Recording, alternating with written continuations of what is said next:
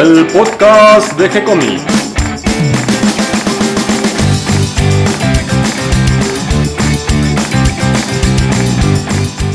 Muy bienvenidos a un nuevo episodio de G-Comics, el podcast donde hablamos de todas las técnicas necesarias para realizar un cómic, cómo dibujar un manga y todo el conocimiento requerido para dibujar esa historieta que tenemos dando vuelta en la cabeza.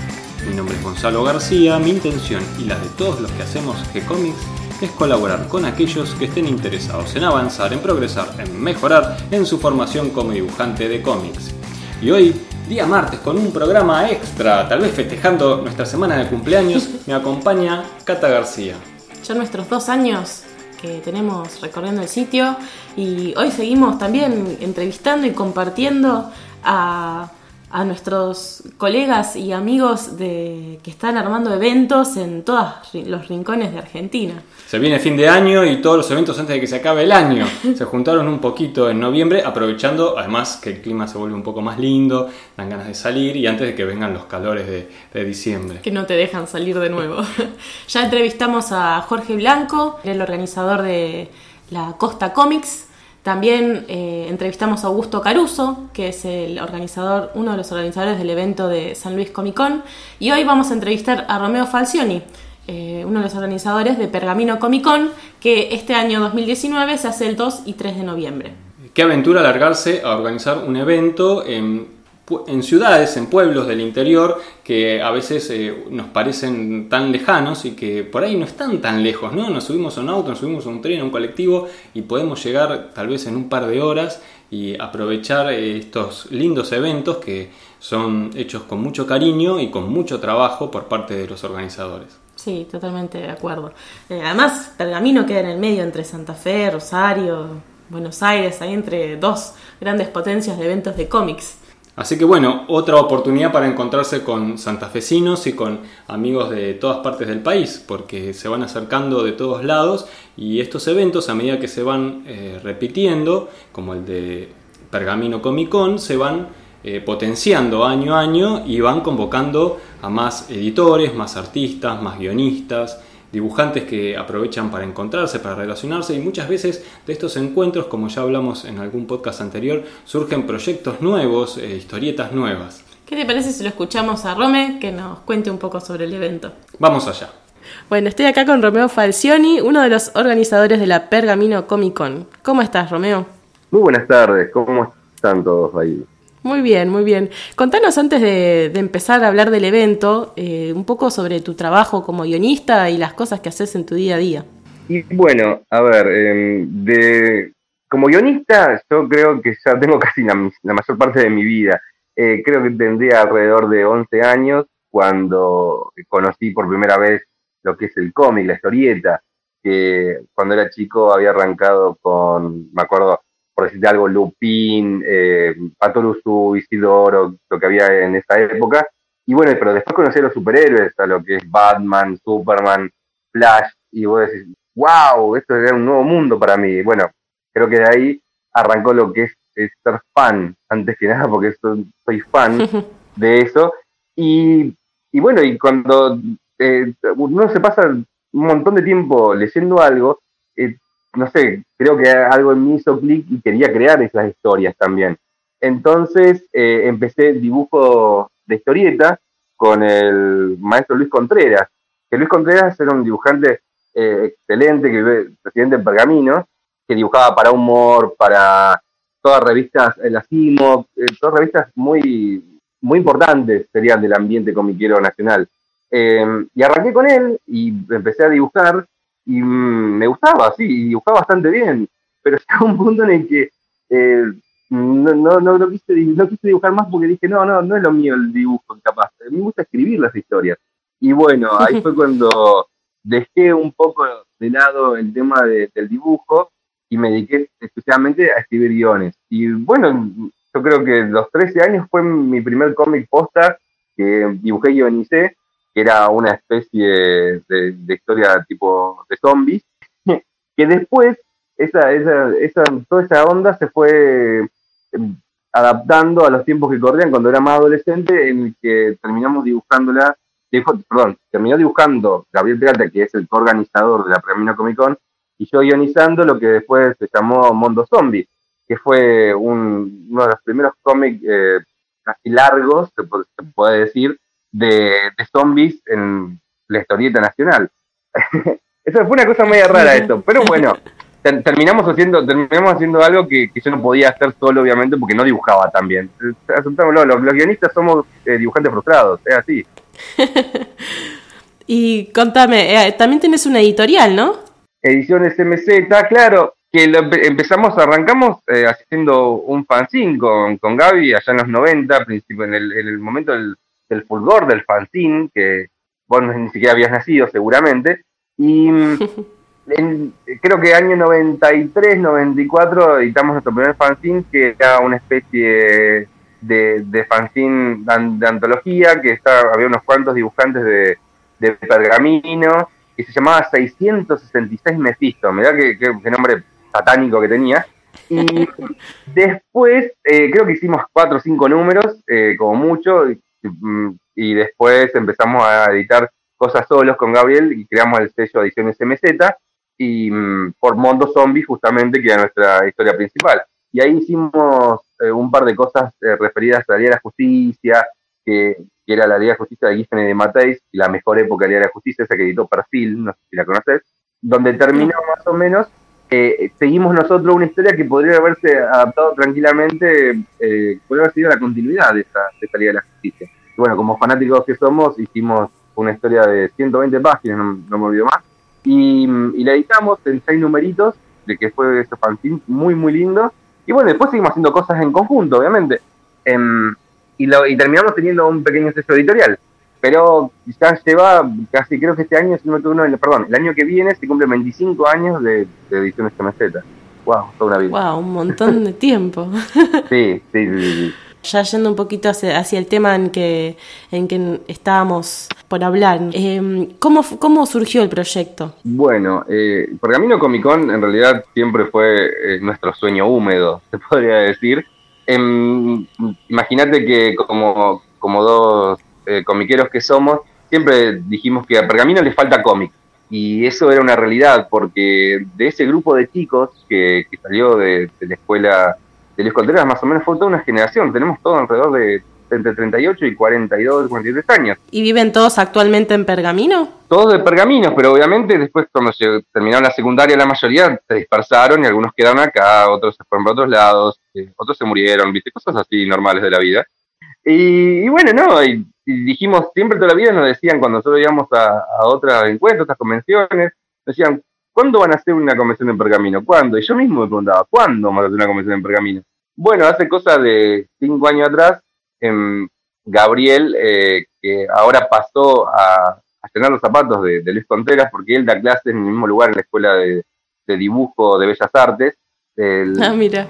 Claro, terminó dando clases él y junto con Cristina Torrano eh, armaron lo que, lo que iba a ser una especie de pergamino Comic Con, que en principio se pensó como una especie de, encuentro de historieta eh, para los alumnos, en realidad, de la escuela de dibujo que tenía Gabriel, hicieran sus fanzines, eh, porque hubo un resurgimiento, obviamente, el fanzine, vos mismo lo sabés, de hace 5 o 6 años, una especie de resurgimiento así, wow, los 90 volvieron, y los chicos empezaron a, hacer muchas cosas y una generación nueva de pibes haciendo cosas copadísimas, re buenas y autorizándose. Y era genial ver todo, toda esta movida. Que fue como un impulsor. Claro, fue, una, fue una cosa medio, extraña, hacer como que, volvió el, eh, los 90, volvió los 90 de golpe. Aún así, em, eh, se armó Gabriel y, Cristina de Bellas Artes, armaron este, este encuentro comiquero que se llamó Pergamino Comicón, que en realidad fue como una especie de chiste, porque decía, eh, si está Estados Unidos, está la San Diego Comic Con, y en Buenos Aires está la Buenos Aires Comic Con, ¿por qué no hacemos el Pergamino, el Pergamino Comic Con? Y obviamente empezó como un chiste y terminó como una realidad. Y armó eh, un encuentro en un lugar muy copado y había sus, alumnos vendiendo sus fanzines y una, una llegada de, de la gente de Pergamino eh, para ver de qué se trataba esto, muy grande, fue muy bueno. Yo me acuerdo que estaba viviendo en Capitán en ese momento y vine como invitado para dar una charla acerca de, esta historieta y me quedé fascinado por la cantidad de, gente que, se acercó. Em, y dije, bueno, cuando, cuando quieran, eh, yo los ayudo a organizar y llamemos a mis amigos. Y a mí, de mis amigos son todos del ambiente, son todos freaks, son todos nerds, son todos, vos sos mi amiga, así que vos lo sabés, vos sos uno de nosotros. sí, obvio. Eh, entonces dije, bueno, cuando quieran lo, lo organizamos juntos y, armamos esto. Entonces, bueno, un año después, por las cosas de la vida, me vine a Vía Pergamino y ya que fue el tercer Pergamino Comic Con, em, em, entré a organizarlo yo y bueno, y llamé a mis amigos y se armó esta fiesta comiquera que, que hoy ya lleva seis años. Seis años. Ya es la sexta Pergamino Comic Con entonces. Perdón, la quinta. Quinta Pergamino Comic Con. La quinta Pergamino Comic Con. Viene la quinta Pergamino Comic Con. Exactamente. Y este eh, proyecto, por ejemplo, el lugar, ¿cómo lo consiguieron? Bueno, eh, ¿consiguieron un lugar prestado o consiguieron apoyo de cultura? Eh, al, al, ser en parte organizado también por la Escuela de Bellas Artes, que pertenece a la municipalidad, tenemos un apoyo municipal muy, muy importante. el espacio siempre fue la Escuela de Bellas Artes, pero como el año pasado nos quedó chico, realmente hay que decirlo, nos quedó chico para, para los expositores y chico en cuanto para la gente, porque había incluso gente esperando afuera para poder moverse, fue como demasiado. Em, tuvimos que trasladarnos a un lugar más grande. Y bueno, y este año vamos a hacerlo en el museo del ferrocarril de, de, Pergamino, que es un lugar mucho más amplio y entran más, más stands, o sea, tenemos más espacio para movernos. Eh, de los 40 están que eran el año pasado, este año son cerca de 60, incluso un poquito más si tenemos un poco más de suerte. Así que podés imaginarte el crecimiento en cuanto a los invitados y a la calidad también, obviamente. En muy poquito tiempo creció, creció muchísimo, se fue potenciando. Sí, sí, sí, sí, porque eh, la gente respondió muy bien, muy bien. Eh, yo creo que también hay una especie de movida social en que tengo que admitirlo, gracias al, cine hollywoodense de, Marvel con los Vengadores y todos sus personajes, los chicos como que están revisitando nuevamente lo, que se había perdido durante el del 2000, ponerle al 2010, casi se había perdido la onda de la historieta. Y hoy, eh, gracias al cine de ese tipo, hay un buen resurgimiento. Y, bueno, la gente se copa y le gusta y, y le encantan los colorines. Entonces, mirá, podés venir tranquilamente a Pergamino Comic Con y hacer de todo, hay de todo, hay gente dibujando, hay gente pintando, hay gente haciendo cosas eh, de forma digital, eh, tenés, hay concursos de K-pop, hay eh, em, cosplay, hay de todo, muchas charlas, talleres, y talleres hechos por gigantes como, como Lalia y Gustavo Jim que van a dar un, un taller de dibujo, así que imagínate lo que es eso. Eso te iba a preguntar justo. ¿Cómo es el evento de este año? Perdón, repetime la pregunta que no escuché bien. Te iba a preguntar justo que cómo es el evento de este año, si ya tenés eh, qué actividades va a haber, si va a haber charlas, qué concursos va a haber. Bien, eh, este año sí, tenemos, obviamente como todos los años, eh, hay charlas y talleres y va a haber presentaciones. Em, tenemos la presentación de una editorial pergaminense, mira, justamente hablando de eso, de un, nuevo resurgimiento del cómic pergaminense por parte de chicos jóvenes, así que es genial. Después va a haber un par de presentaciones de libros nuevos que, han salido de editoriales amigas. Después tenemos también la muestra de un documental acerca del Eternauta, que va bueno, ah, con, una, charla incluida y quizás tengamos la visita de la hija de, del mítico Osterfield, así que sería genial eso. Está todavía en confirmar, viste que son figuritas difíciles algunas cosas. Después, eh, talleres a cargo de, de Lalia, Gustavo Sim, de Carlos Baroselli, de Marcos Vergara, o sea, todos nombres muy, muy importantes y muy grosos en el ambiente del cómic nacional. Así Me imagino que Gustavo Jim y Lalia dan de historieta y de guion, eh, Baroselli dará de pintura, ¿no? Exacto, exacto. Baroselli va a dar un, taller eh, de acuarela que todos los años siempre la gente lo pide. porque muchos quedan afuera, entonces eh, directamente ya sabemos que va a ser un taller de acuarela. ¿Y eso se hace a través de una inscripción?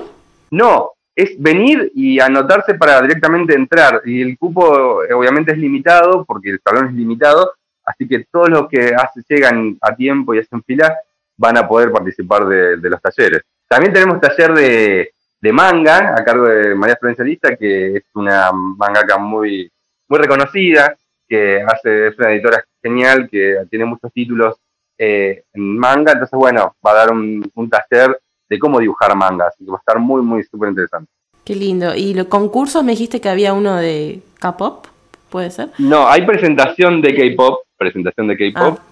Y concurso de cosplay. Y como tenemos todos los años, esta vez eh, hemos ampliado un poco más el, tema de los premios, así que va a haber unas sorpresas bastante interesantes para los ganadores.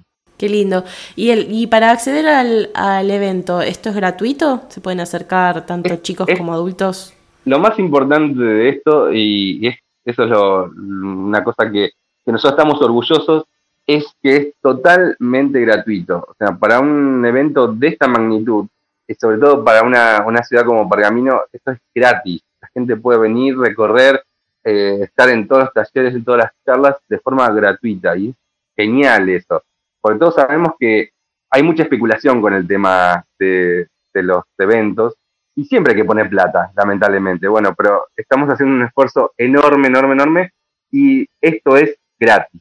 Gratis, gratis, gratis, no solamente para la gente, sino también para los expositores que no tienen que poner a aportar un peso para nada por estar acá eso también, eh, bueno, es importante destacarlo. Sí, eso está bueno porque muchas veces eh, como estos eventos que por ahí no quedan cerca de nuestras casas para los expositores, digamos, y tienen que viajar, implica un gasto también el viaje, y por ahí si también tienen que pagar el stand y tienen que pagar el alojamiento y tienen que pagar un montón de cosas, también se va sumando el, lo que tienen que recuperar. Entonces también lo piensan dos veces.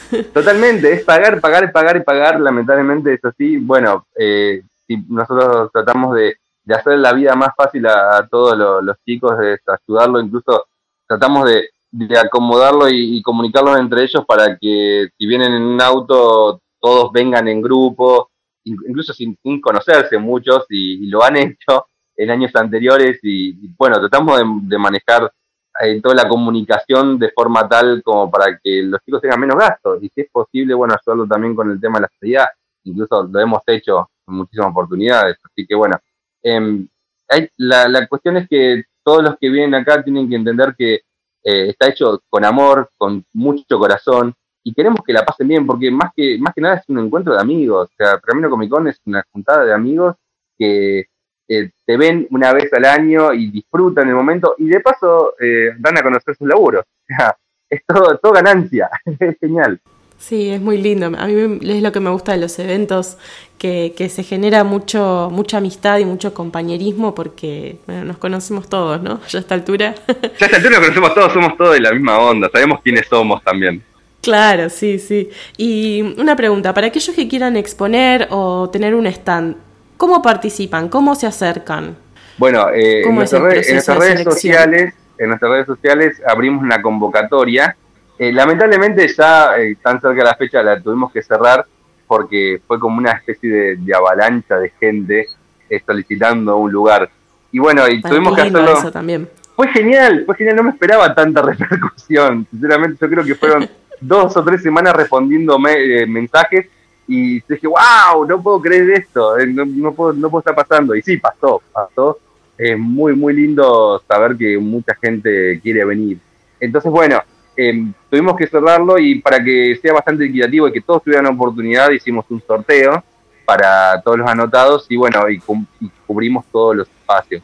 Ahora sí, en el caso de que, viste que a veces pasa que se pueda caer alguno avisando que tiene un problema familiar o algo y no puede viajar, bueno, el próximo en la lista obviamente va, a tener ese lugar. Pero bueno, todo, el intento es que todos los que todos los que puedan eh, eh, traten de venir, pero a veces no por más que quieren, no, no puede meter a todo el mundo. Eh, pero bueno, la repercusión fue genial. Eso, eso fue lo más importante, que, tanta gente eh, pidiendo su lugar, eso fue increíble. A mí me llena de, alegría. Sí, es lindo. ¿Y en qué fecha más o menos abren la convocatoria para que los chicos que quieren participar y que este año por ahí no pudieron eh, lo tengan en cuenta para el año que viene?